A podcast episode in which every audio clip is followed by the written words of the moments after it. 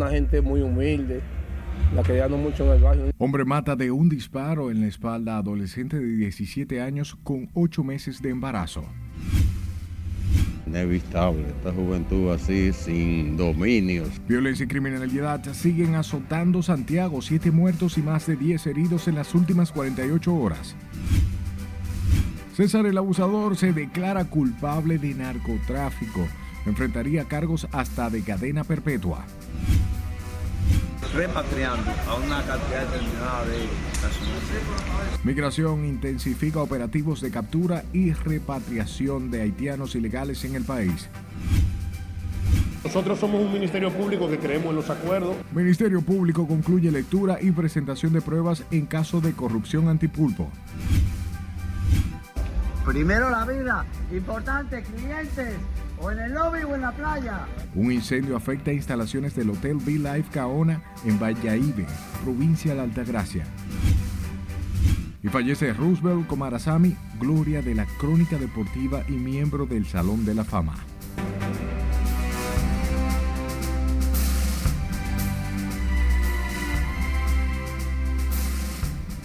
Hora de informarse, buenas noches y bienvenidos a esta su emisión estelar. Es un placer para mí llevarles información. Empezamos con una nota que enlutece al sector Waley de esta capital.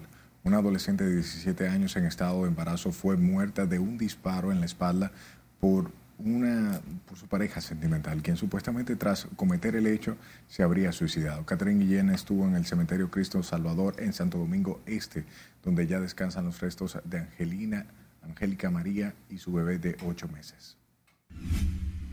Lluvias copiosas. Bajo fuerte lluvia y con un amplio cortejo fúnebre, fueron enterrados este lunes los restos de Angélica María Ramírez Hernández, la adolescente embarazada de 17 años que fue asesinada por su pareja cuando ésta tenía 8 meses de embarazo. Dos ataúdes fueron sacados de la ambulancia que sirvió como carro fúnebre. En uno de ellos estaba Angélica, en el otro la bebé, la que no le dio tiempo a nacer porque su mismo padre había fungido como su verdugo. Usted ve que bajo lluvia tuvimos que salir atrás de ella, una, una gente muy humilde, la no mucho en el barrio, una que nació bajo de, bajo de todo el mundo ahí, tranquila, no era odiosa, no era malcriada. Las desgarradoras muestras de dolor marcaron el funeral. Su madre no asimilaba lo que había sucedido, mientras que los allegados ayudaban a sepultar a Angélica junto a su bebé, ambas en el mismo ataúd. Los familiares y allegados no quisieron expresar en cámara su dolor. Al concluir el funeral, se informó, sin confirmarse, que Jean Carlos, la pareja sentimental de Angélica, se habría suicidado próximo al cementerio. Catherine Guillén, RNN. Vamos a la ciudad del corazón, específicamente Santiago, donde se convirtió este fin de semana en un escenario de hechos sangrientos. Cuatro jóvenes, entre ellos una mujer y otras siete personas, resultaron heridas tras ser tiroteados cuando se encontraban frente a un negocio de bebidas.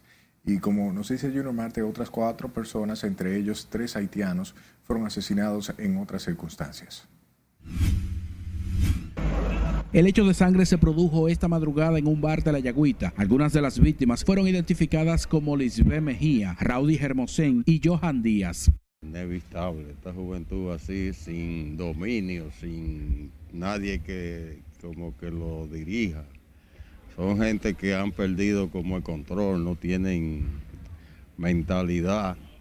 Cada vez que suceden casos así, olvídese que son gente que están descerebrados. Versiones en el lugar indican que los hoy muertos participaban de una fiesta callejera cuando llegaron unos individuos en motocicletas y le acribillaron. Fue cuatro que, que, que vinieron y me traían ahí, porque imagínese usted, el que estaba, el que no estaba, imagínese. Eso es increíble, lo, lo teteo eso. Eso es el problema. Bueno, a, a, lo que se dice es que vinieron y lo que pagaron fue los lo, lo pendejos. El vocero de la policía comunicó que ya tienen pistas de los pistoleros y dijo que la zona será intervenida de inmediato. Sí, en el ejido de aquí de Santiago tenemos cuatro personas que perdieron la vida y estas personas estaban en lo denominado teteo, ingiriendo bebidas alcohólicas.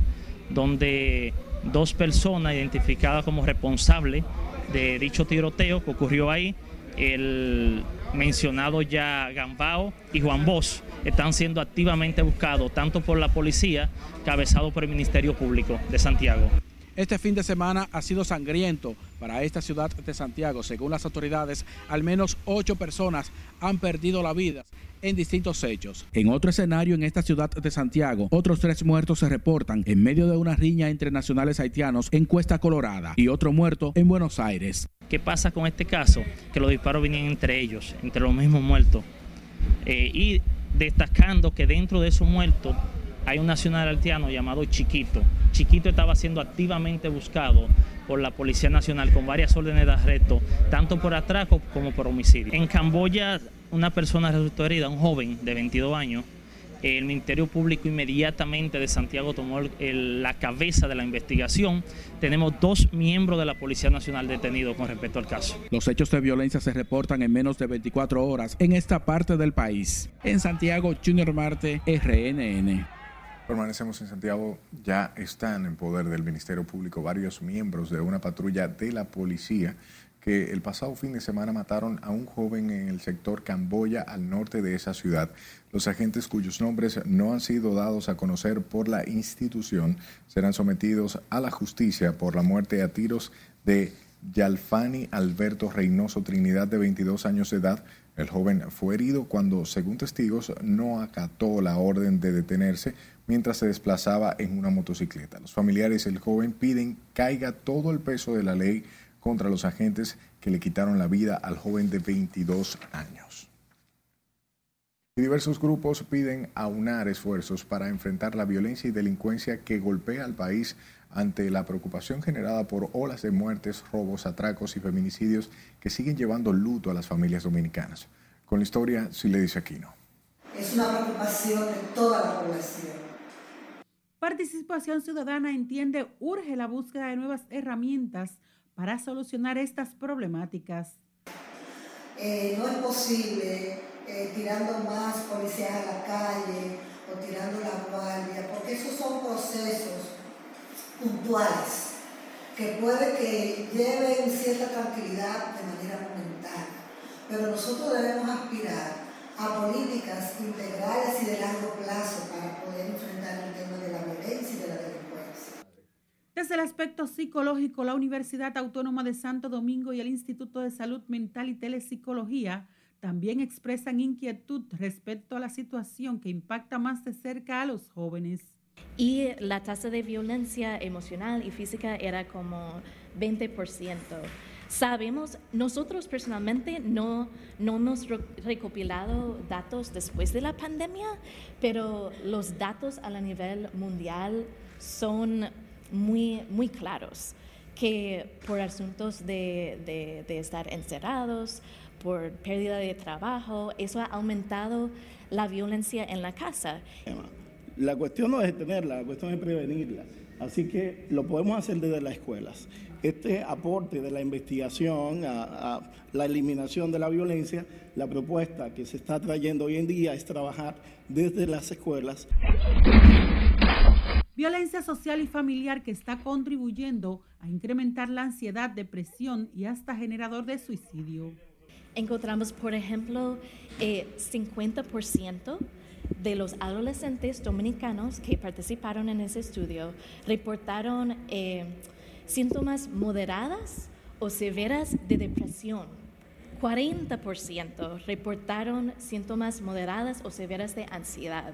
La UAS y el Instituto de Salud Mental abordan la prevención de violencia y delincuencia de cara a la investigación como medio de prevención de este flagelo.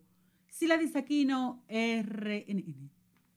Y el asalto al menos cuatro empadronadores del décimo Censo Nacional de la Población y Vivienda en el sector El Tamarindo en Santo Domingo Este enciende las alarmas de la comunidad que pide a las autoridades reforzar el patrullaje policial para garantizar la seguridad de las familias que residen en la zona. Scarlett Guichardo nos cuenta más en esta historia. Estamos difíciles con la situación que está pasando al menos el tamarindo, el sector del tamarindo. Las calles de El Tamarindo se han convertido en la guarida de delincuentes que mantienen en zozobra al sector. Gracias a Dios siempre tengo mucho, mucha gente, mucha personalidad aquí en el negocio y siento, al menos no siento tanto temor por ello.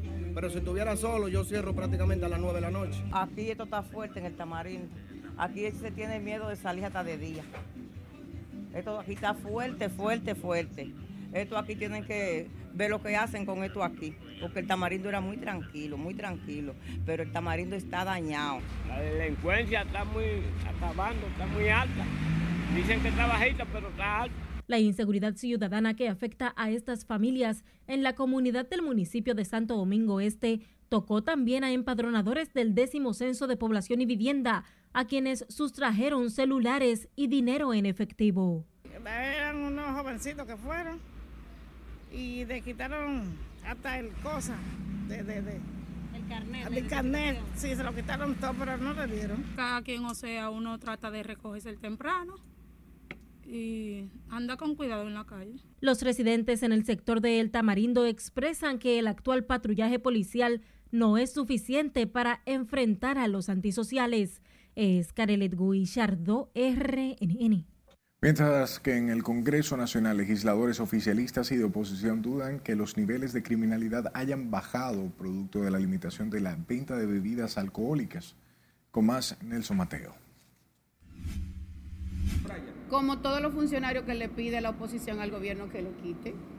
En el Congreso se refirieron a los informes policiales que revelan una reducción de la actividad criminal en la provincia Santo Domingo. Para estos diputados, limitar el horario en la venta de bebidas no evita la intención de delinquir. Sin embargo, son números estadísticos. Yo quisiera entender que se, se, se, se sustentan sobre la verdad, pero yo no apoyo en modo alguno la resolución. Yo creo en, en que mis representantes, en que los comerciantes de mi demarcación deben estar en igualdad de condiciones con los del Distrito Nacional. Nosotros vemos a diario, pues todavía yo ahorita estaba mirando en, esta mañana cómo están los delincuentes en la calle, un pobre eh, vendutero que iba en una camioneta y se le tiran a atracarlo, un, un motorista que iba en la calle se le tiran una trulla, para atracado.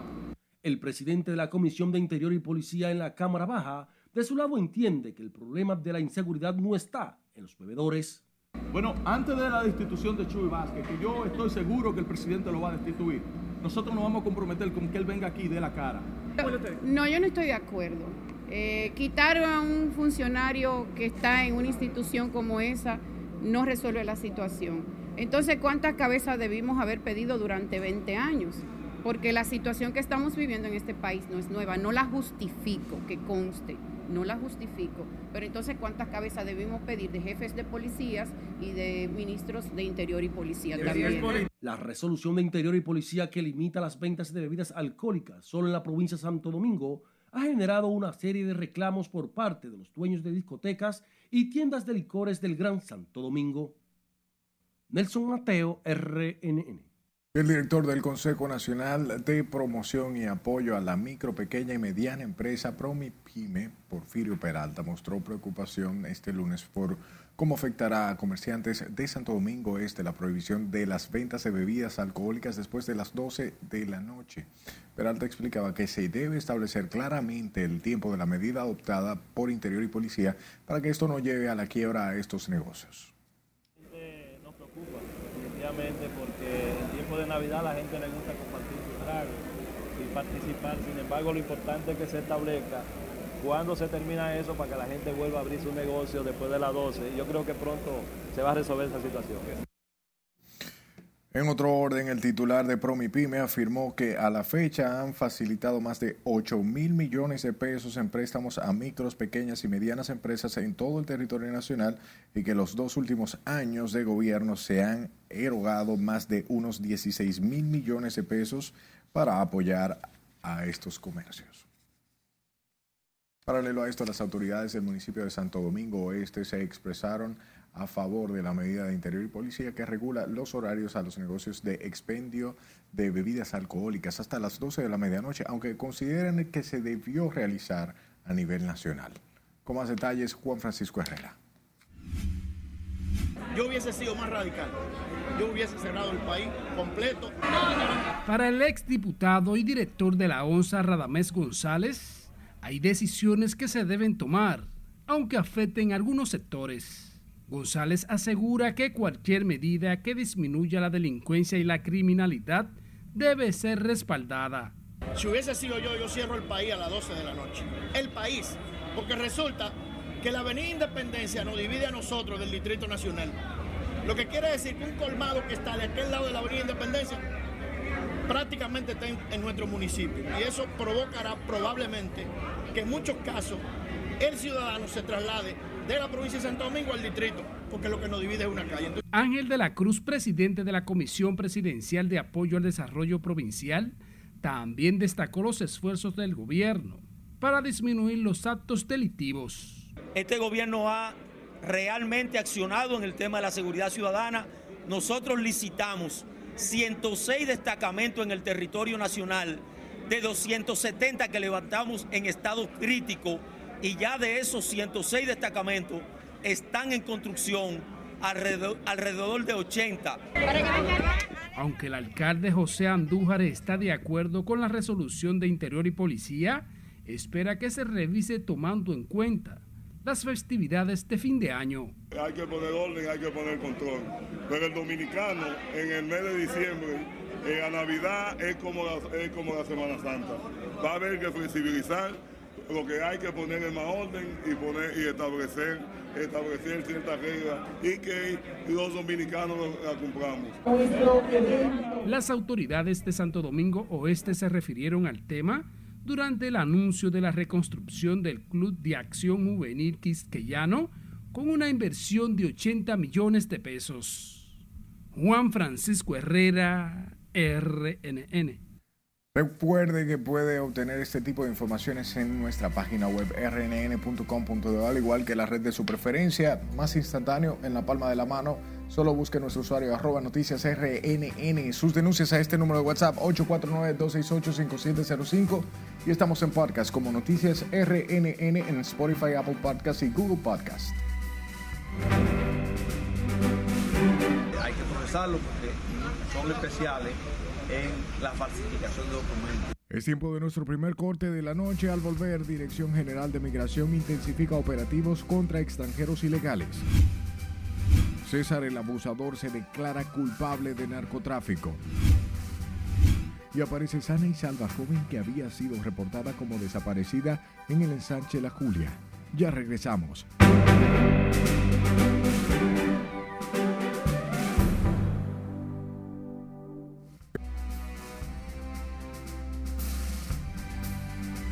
Haití ha registrado un incremento en los casos de cólera, donde ya 151 personas han muerto en este nuevo brote. Catherine Guillén con nosotros y nos presenta el siguiente resumen internacional.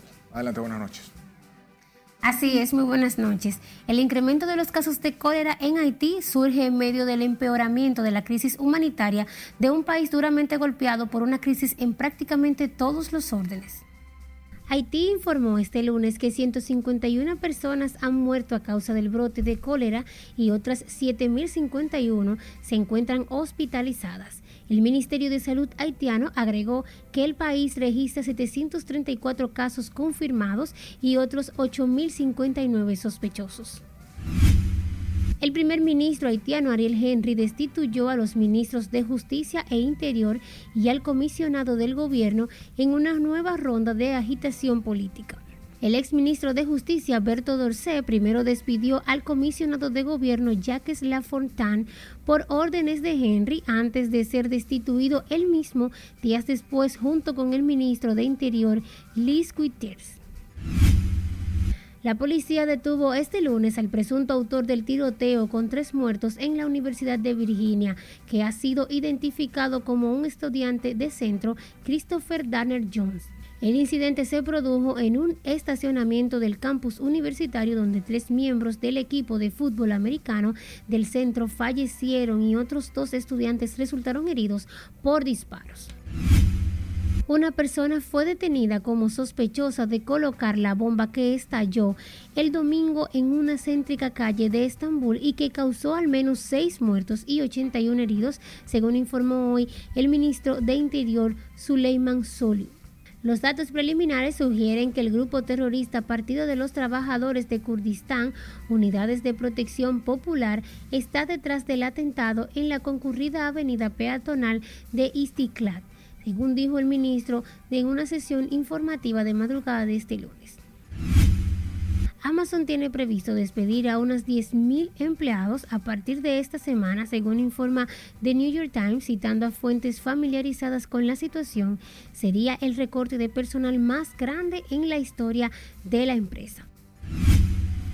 Y finalizamos este recorrido internacional con un Tesla Model Y que intentaba aparcarse y que no pudo detenerse y salió a toda velocidad por una carretera de dos carriles, maniobrando descontroladamente y chocando con autos y motocicletas antes de acabar estrellándose contra el escaparate de una tienda tras recorrer cerca de 2.6 kilómetros. El conductor de 55 años de edad, que sufrió algunas heridas en el accidente, habría tenido problemas con el pedal del freno cuando se disponía a detenerse frente a una tienda, según comentó uno de sus familiares. Hasta que las noticias internacionales de esta noche, paso contigo. Gracias, Catherine. Volvemos al plano local. El Ejército de la República Dominicana y la Dirección General de Inmigración detuvieron más de 600 indocumentados en las últimas 48 horas en la zona fronteriza de Dajabón. Nuestro compañero en la zona, Domingo Popoter, nos cuenta más en esta historia.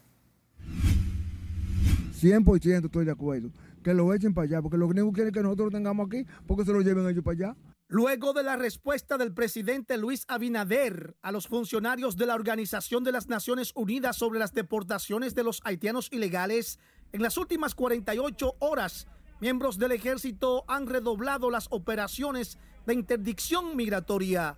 Aseguran que como resultado han sido detenidos 650 extranjeros con estatus migratorio irregular. Es una medida que tienen que hacerlo. De una manera u otra tienen que hacerlo porque eh, estamos demasiado eh, invadidos de, los nacionales haitianos. Los militares se desplazaron por distintos barrios de esta demarcación, donde de manera irregular residen y se desplazan personas de nacionalidad haitiana.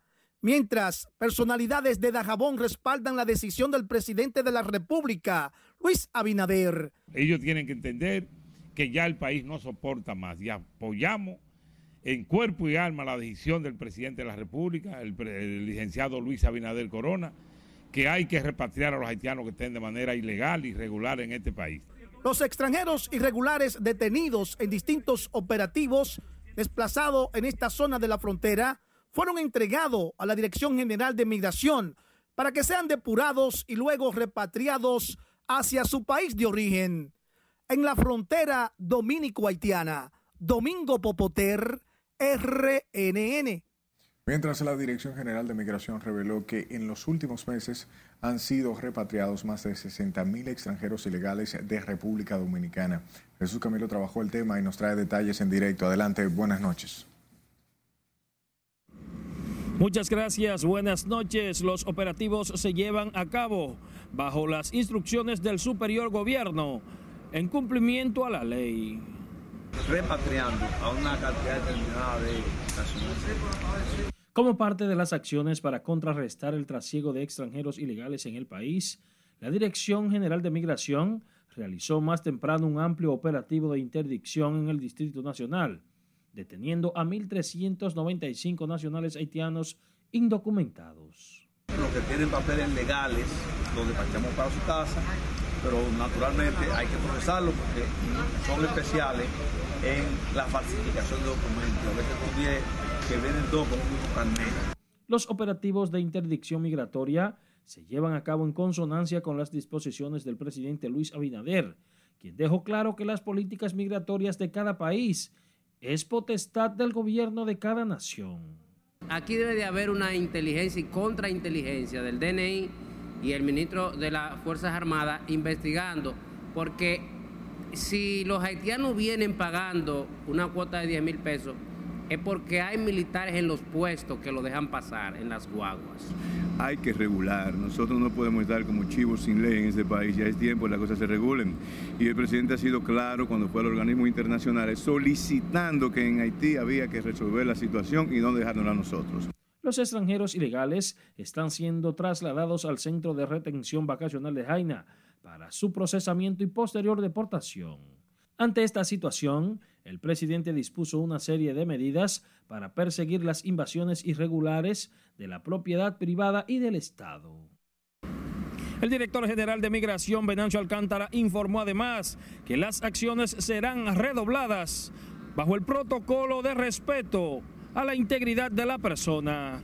Es lo que tengo hasta el momento. Paso ahora contigo al set de noticias. Gracias Camilo por la información. Hablemos de los militares y civiles constitucionalistas quienes pidieron este lunes al gobierno dominicano solicitar ante la Organización de las Naciones Unidas la destitución del alto comisionado Volker Truck por alegada violación a los objetivos de paz de la ONU al mostrar su respaldo al presidente Luis Abinader por el contundente rechazo a las declaraciones de Turk el presidente de los constitucionalistas, Andrés Fortunato, criticó las acusaciones de xenofobia contra la República Dominicana. La República Dominicana no puede continuar recibiendo los ataques que ha recibido de muchas naciones interesadas en crear un conflicto con el pueblo y hermano Haití. Ya es tiempo de que independientemente de nuestra condición de isla, de media isla que ocupamos, de lo pequeño que en términos territoriales somos con relación a otras grandes naciones del mundo, pongamos por delante el derecho que tenemos, que en materia de derecho hay igualdad. Los excombatientes advirtieron además que organismos internacionales apuestan a que ante una migración masiva de haitianos a República Dominicana, el gobierno responda de manera violenta para así tener una justificación de intervenir los dos países. Mientras que el Ministerio Público concluyó este lunes la lectura de las 3.445 páginas del expediente del caso Antipulpo y la presentación de las pruebas contra el grupo de acusados de estafar al Estado con más de 5 mil millones de pesos, cuyo cabecilla del entramado, según las autoridades, es Alexis Medina Sánchez. Trabajó el tema Margaret Ramírez. Nosotros somos un ministerio público que creemos en los acuerdos. El Ministerio Público pedirá enviar a juicio de fondo al grupo vinculado en el entramado de corrupción para sustraer los recursos del Estado. Por ende, hemos depositado en este tribunal prueba más que suficiente como para que este proceso sea enviado a juicio y en juicio se produzca en sentencia condenatoria con relación a los acusados en este proceso. El proceso por corrupción administrativa se sigue contra Juan Alexis Medina Sánchez y la ex vicepresidenta del FOMPER, Carmen Magalis Medina Sánchez, así como otras 27 personas físicas y 21 compañías que enfrentan cargos por corrupción y lavado de activos. Entendemos que hay elementos de prueba además para enviar a estos señores a juicio eh, en el caso de este, tenemos una participación reducida al campo de este, pero estamos muy firmes en adherirnos a la acusación del Ministerio Público, con lo cual esta etapa eh, avanzó. Entre los tipos penales que se le imputa están asociación de malhechores, estafa contra el Estado, desfalco, soborno, uso de documentos falso, financiamiento ilícito de campañas políticas, tráfico de influencia, lavado de activos, coalición de funcionarios, entre otras. Margaret Ramírez, RNN. El narcotraficante dominicano César Emilio Peralta, el abusador, se declaró culpable de cargos de narcotráfico internacional, anunció Stephen Muldrow, fiscal federal del Distrito de Puerto Rico. Peralta enfrenta una posible sentencia de 10 años y hasta cadena perpetua. La audiencia de sentencia está programada para el 5 de mayo de 2023 ante el juez que sigue el caso, Pedro Delgado. El abusador era líder de una organización criminal transnacional con sede en República Dominicana que habría llegado a transportar varias toneladas de cocaína desde Colombia a Puerto Rico y los Estados Unidos. Hablamos de un grupo de deliveries de la compañía Pedidos Ya, quienes protestaron este lunes en demanda de mejores condiciones laborales y para exigir a la empresa que auxilie a la familia de Luisinki Mojica Capellán, una de las víctimas mortales de las torrenciales lluvias del pasado 4 de noviembre. Con esta historia, Scarlett Guchardo. justicia, queremos justicia, queremos que nos ayuden. Los deliveries de la empresa multinacional que ofrece servicios de reparto a domicilio denunciaron que trabajan bajo un sistema que expone su seguridad sin importar el día o las condiciones climatológicas. Ellos lo único que quieren es tenernos pisados y no tratan de dialogar con nosotros. Nosotros vamos a eso para que ellos traten de dialogar con nosotros, para que nos quiten el ranking, más accesibilidad, con, con nosotros, porque nosotros no somos enemigos de ellos, simplemente nosotros lo que le llenamos el bolsillo a ellos. Al recordar cómo perdió la vida Luisinki Mojica Capellán de 32 años en medio de las fuertes lluvias, tras salir de su casa a realizar una entrega, los empleados de la empresa de órdenes en línea temen correr la misma suerte que su compañero. A las dos y media de la noche yo estaba en mi casa y me mandan más pedidos. Entonces, es una obligación que tengo que coger el pedido. Si no cojo el pedido, daño mi ranking automáticamente. Usted me entiende, yo lo que quiero es justicia para nosotros los compañeros. Ese compañero es un compañero, un padre de familia, que lo queremos, que queremos que se haga justicia y que se responda por él. Los motorizados demandan también cambiar el sistema de ranking o evaluación en la entrega de pedidos. Yo lo estoy haciendo ya como a mi, a mi manera, pero no estoy ganando nada. No estoy, no estoy ganando nada yo voy ya cuando me, sale hacia un día o me pongo a hacer otra cosa, porque ya no los beneficios que estaban, ya los rankings no están como antes. Ya entonces se como quien dice un disparate. Porque tenemos la aplicación que tiene, unos rankings que nos está afectando a nosotros.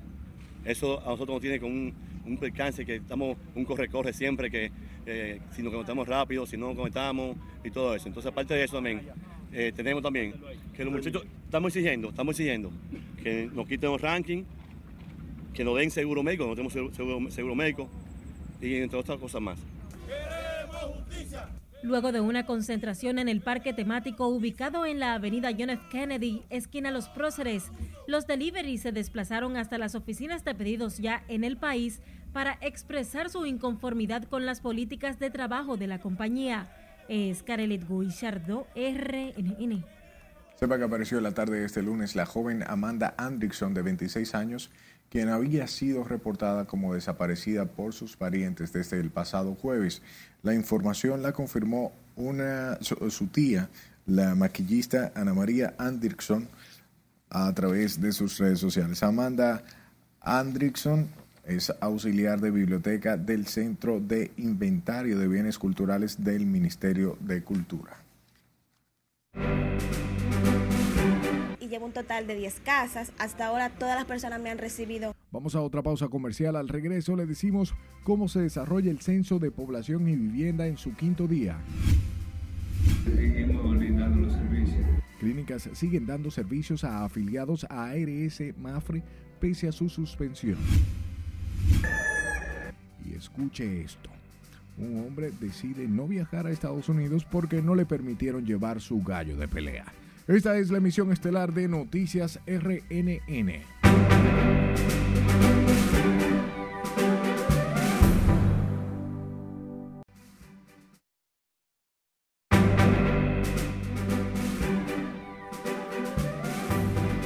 El décimo Censo Nacional de Población y Vivienda continúa desarrollándose este lunes en sectores del Gran Santo Domingo, pese a los desafíos y obstáculos que se han presentado a cinco días de iniciado el proceso de empadronamiento. Laura Mar da seguimiento al tema y aquí los detalles. Bueno, hasta ahora la aceptación de la población, por ejemplo, aquí en el barrio Villajuana, ha sido totalmente satisfactoria. Según los encargados de recolectar información en los hogares del país para este censo que ejecuta el gobierno, el proceso se desarrolla conforme a lo programado por las autoridades. A cinco días de iniciado el programa estadístico, los empadronadores aseguran que ya fueron resueltos los problemas con los dispositivos electrónicos. Actualmente estamos todos en la calle trabajando. Yo eh, personalmente empecé ya desde el viernes y llevo un total de 10 casas. Hasta ahora todas las personas me han recibido muy bien, no ha habido ningún inconveniente, gracias a Dios. Además, hablan de las garantías de seguridad que les ofrecen las autoridades para el desarrollo del censo, pese a lo ocurrido en el sector El Tamarindo, donde delincuentes asaltaron a varios empadronadores. No encontramos un lugar que sea peligroso para nosotros, debemos informar a nuestro supervisor, el supervisor se encarga de hablarle al polígono, el encargado del polígono, y entonces de ahí le comunican a la ONU, entonces lo mandan uno con una seguridad o hacen un levantamiento especial para eso. Mientras que ciudadanos continúan con buena receptividad para colaborar con los facilitadores del censo, con el que el gobierno busca contabilizar la población dominicana para focalizar las políticas públicas. Eso está bien, porque que para el censo es para saber la necesidad del pueblo, que hace falta, eso está bien. Hay una gente que quiere boicotearlo esto, pero en verdad eso está bien. No, eso está muy importante porque eso contabiliza el número de personas que hay en el país. Porque así por lo menos el gobierno tiene una estabilidad de por lo menos de los ciudadanos que hay, así por lo menos puede ser que, que el gobierno tire hacia echa para adelante y pueda buscarle solución a, los problemas de, la República. La Oficina Nacional de Estadísticas insiste en que ha ido superando los desafíos que habían contemplado en el desarrollo de este decimocenso de población y vivienda que concluye el próximo 23 de noviembre. Laurila Mar, RNN. El presidente de la Asociación Nacional de Clínicas Privadas informó que se mantienen dándole los servicios a los pacientes afiliados a las ARS Mafre, pese a la suspensión iniciada hoy por el Colegio Médico que reclama mejoras en los beneficios por parte de las administradoras de riesgos de salud. Sin embargo, Rafael Mena volvió a advertir que de prolongarse el tiempo de respuestas de indexación de inflación en salud para los centros privados también se irán a paro. Decir que nosotros como clínica le seguimos brindando los servicios a esos pacientes porque estamos a la espera precisamente de una reunión que nosotros hemos estado eh, participando en ella desde hace prácticamente un mes. Andeclip tiene abierto un proceso de negociación con las ARS y pese a varios encuentros aún no reciben los recursos para cubrir los incrementos de energía eléctrica, materiales y demás servicios que ofrecen las clínicas privadas, mientras los médicos aún no se reúnen con las administradoras de riesgos de salud, manteniendo los afiliados a la seguridad social en incertidumbre.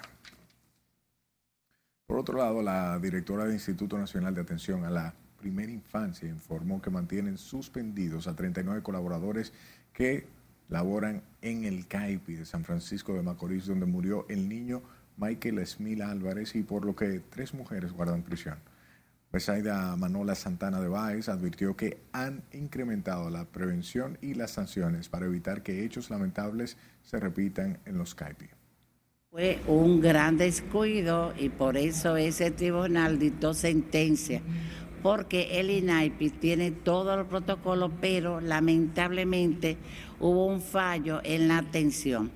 Para eso fines nosotros, antes, pero a partir de ese momento hemos fortalecido mucho más lo que es la supervisión, la vigilancia, y hemos establecido también que antes no era tan fuerte lo que es un régimen de consecuencias para cada una de ese tipo de acciones y otras que son quizás menos eh, comprometidas, menos sensibles. Y, eh, por ejemplo, desvinculamos las 39 personas, lamentablemente, que trabajaban en ese centro. El INAIP tiene una matrícula de 205 mil niños en 750 centros de 0 a 5 años con una inversión de 8 mil millones de pesos con miras a prevenir experiencias negativas del pasado. El Instituto de Atención a la Primera Infancia tiene la meta de incrementar la calidad, transparencia y servicios. La República Dominicana ha logrado superar las cifras de creación de empleos de prepandemia del 2019. Así lo aseguró este lunes el ministro de Industria y Comercio Víctor Ito Bisonó que aseguró también que solo en el sector de zonas francas pasamos de 120 mil a 195 mil empleos. Mañana vamos a inaugurar una expansión de zona franca, una zona franca muy especial porque son de dispositivos médicos, empleo de mucho más alta eh, calidad en cuanto a la preparación del ciudadano. Nosotros comenzamos con 120 mil empleos, estamos en 195 mil empleos directos. Por cada uno de ellos hay tres indirectos solamente en zona franca. Cuando hablamos de industria, hemos duplicado lo que había anteriormente. O sea que nosotros vamos muy bien. A propósito de la celebración del mes del emprendimiento, el Ministerio de Industria y Comercio lanzó este lunes RD Emprende con el que buscan seguir fomentando el emprendimiento en toda la población con especial énfasis en los jóvenes. Y la comunidad Villa Prando Villar Pando, en la provincia de Asua, vive momentos de tensión donde habitantes denuncian estar siendo amenazados e intimidados por miembros de la Policía Nacional. Nos da los detalles Julio César Mateo. Todo inició cuando el agricultor Balbino Valdés Cuevas cayó abatido a tiros durante un desalojo hace aproximadamente un mes. Sí, hasta que no nos dejen nuestra tierra liberada, que la queremos liberada. Y también que si Luis Abinadel no viene, no se sabe cuánta muerte va a haber aquí. Se trata de decenas de familias desalojadas de unos terrenos que ocupan desde hace decenas de años en la zona oeste de la provincia de Asua. Así que usted Comunitarios deploran que funcionarios locales estén interesados en sacarlos de sus tierras, luego de decenas de años practicando en estas labores agrícolas. Esa gobernadora tiene al coronel de Asua dispuesto que mate a Canoa y Villalpando. Luego de la muerte de Balbino Valdés Cuevas, las protestas no han cesado en la comunidad de Villarpando, donde hombres y mujeres dicen estar decididos a librar la lucha por retener las tierras en litis. En esa balacera, a mí fue de una que Amador me tiró un tiro. El lambón que está ahí depuesto en el destacamento de Villalpando. Las protestas que se llevan a cabo en el distrito municipal de Villarpando, no se pudo realizar la consulta ciudadana que realizó el Partido de la Liberación Dominicana el pasado mes de octubre y se ha visto afectado el décimo Censo Nacional de Población y Viviendas que ejecuta la Oficina Nacional de Estadísticas. Desde la provincia de Asua, Julio César Mateo, RNN. Escuche, un hombre que tenía previsto viajar a Estados Unidos se vio obligado a dejar el viaje tras descubrirse que llevaba en su equipaje un gallo de pelea. En un video hecho viral muestra el momento en el que el animal de pelea se le soltó a un pasajero y estuvo deambulando y cantando en las instalaciones del Aeropuerto Internacional de las Américas ante la incredulidad de decenas de pasajeros. El hombre se puso en evidencia y no pudo continuar su viaje hacia el norte, los Estados Unidos. No están recogiendo la basura, mira, mira la muestra ahí mismo, no la están recogiendo. Es el momento de nuestra última pausa. Al volver, residentes en Santo Domingo Este reiteran no aguantan más los vertederos improvisados. Un incendio afecta parte de las instalaciones del Hotel Be Life en Valladolid. Esta Navidad. Andy Ventura y Conjunto Quisqueya anuncian concierto navideño. No le cambie.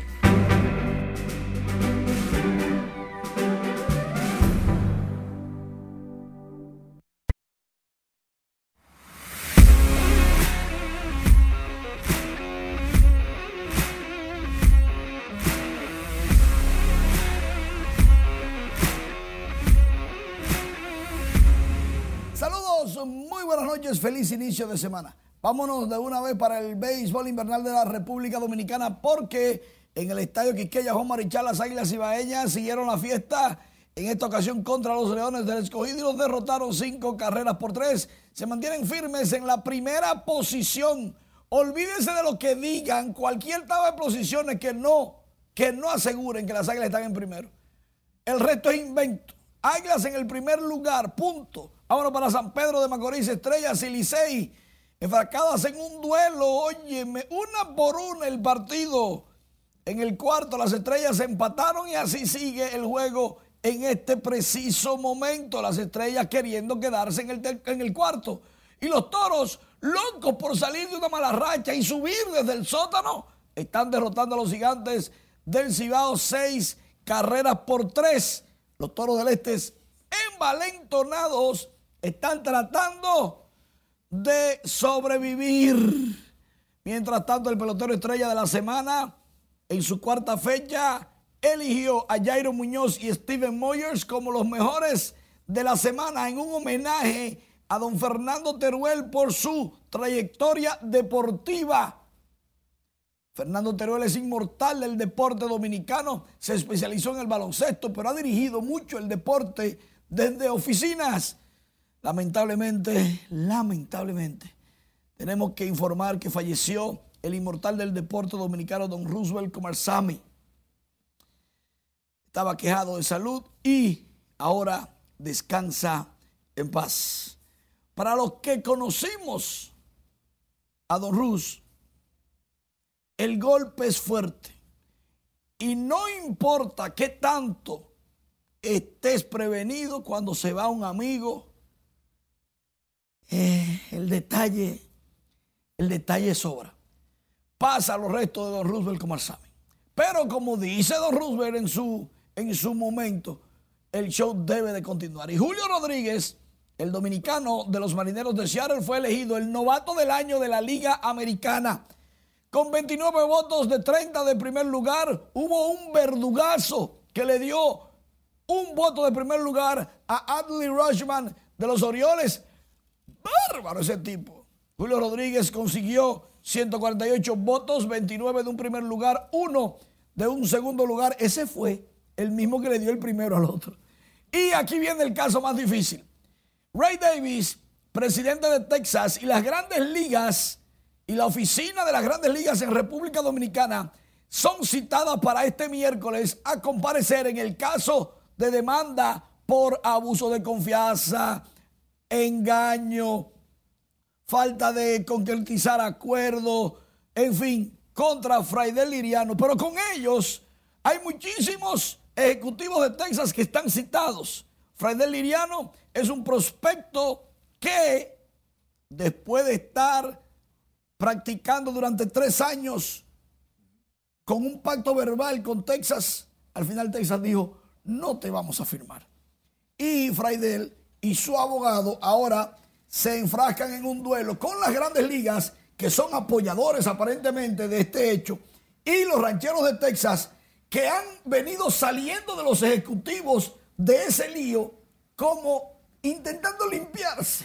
Pero, pero hay un Dios. Y cuando usted comete errores en este negocio, usted tiene que pagar las indemnizaciones. Con dinero. Lógico, porque todo, toda la familia de Fraidel se quedó endeudada, se quedó en el aire porque contaban con el acuerdo que no llegó porque lo engañaron. Acuerdo verbal. No importa que sea verbal, fue un acuerdo. Y todas las semanas, no importa que no sea escrito, todas las semanas los texanos iban a darle seguimiento a Freidel. Lo llevaban a fiesta, lo presentaban en todos los lugares. Entonces, ahora vamos a ver qué pasa en los tribunales. Bueno, que le vaya bien. La avenida Iberoamericana paralela al Parque Mirador del Este en Santo Domingo Este sigue afectada por el largo basurero que han improvisado los residentes en los barrios próximos a esos predios. Carlos Guchardo con el tema.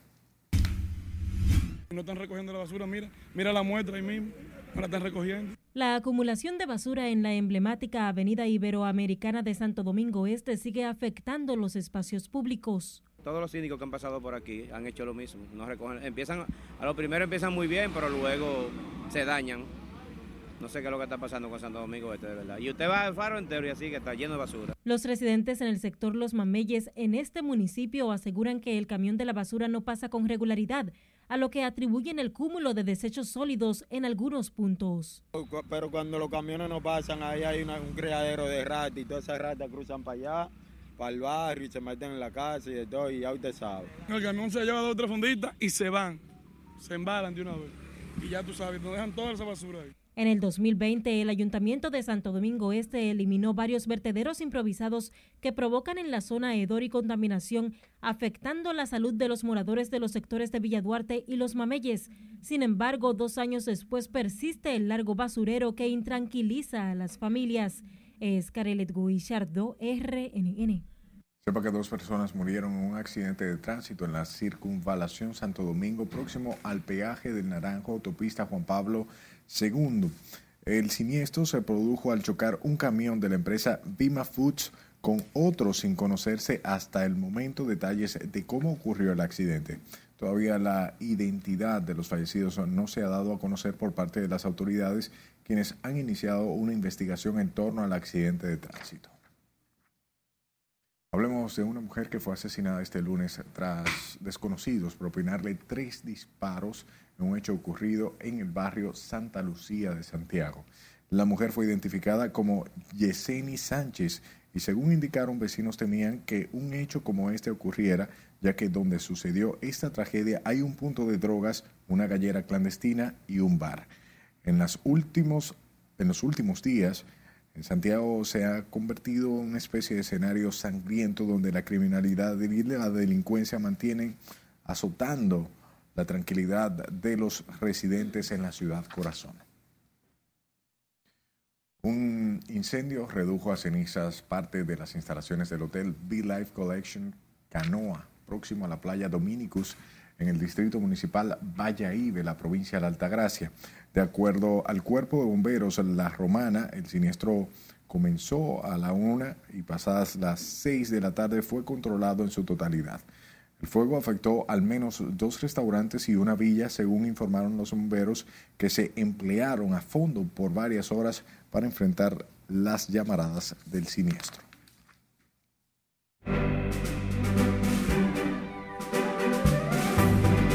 Andy Ventura y el conjunto Quisqueya presentan concierto. Farruko colabora con Joe Veras. Estas y otras noticias del mundo artístico nos amplía nuestra compañera Ivonne Núñez. Adelante, buenas noches Ivonne. Muy buenas noches, Andy Ventura y el conjunto Quisqueya anunciaron su concierto juntos, la tradición navideña. Veamos más adelante todos los detalles. Era noche buena y yo preparo una fiesta, mucho ron y lechón. Como una forma de darle bienvenida formal a la época de las fiestas navideñas, la icónica agrupación Conjunto Quisqueya y Handy Ventura se presentarán el 28 de noviembre en el Jet Set Club. El conjunto Quisqueya y Handy Ventura El Legado le damos la bienvenida oficial a la Navidad. Es un evento que no te lo puedes perder porque va a tener música por un tubo y siete llaves. Ambos proyectos musicales prometen una noche especial para disfrutar del gran repertorio musical que mantiene viva cada año la temporada navideña. La Asociación de Cronistas de Arte y Cervecería Nacional Dominicana realizaron este lunes su cóctel El Infinito Talento Dominicano para reconocer a grandes figuras del arte nacional. Entre los reconocidos de la noche hasta el momento destacan Pochi Familia, Adalgisa Pantaleón, Carlos Cepeda Suriel y al primer canal que hizo la transmisión de los premios en 1986, Radio Televisión Dominicana. La compañía discográfica RM Music, que representa al Cherryscom, aclaró que no ha firmado ningún contrato de gira hacia los Estados Unidos en favor del cantante de la música urbana. El representante de la empresa, Anthony Rafael María, hizo la aclaración en el programa Alofoque Radio Show, en donde se anunció que el exponente estaría de gira por Estados Unidos. El cantautor Ricardo Arjona compartió un video en su cuenta de Instagram momentos antes de su concierto en Guatemala en el que indaga sobre el precio de las boletas. La escena transcurre entre risas mientras Ricardo Arjona le pregunta al joven cómo está la venta, mientras el vendedor le pregunta al cantante si puede tomarse una foto con él, a lo cual el artista accede.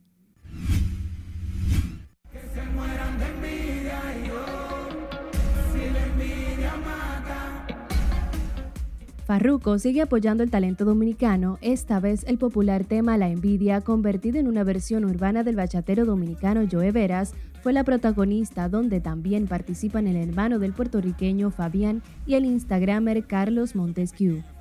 El videoclip, con un estilo bien tropical que está disponible en la plataforma de YouTube, muestra locaciones de República Dominicana y Puerto Rico.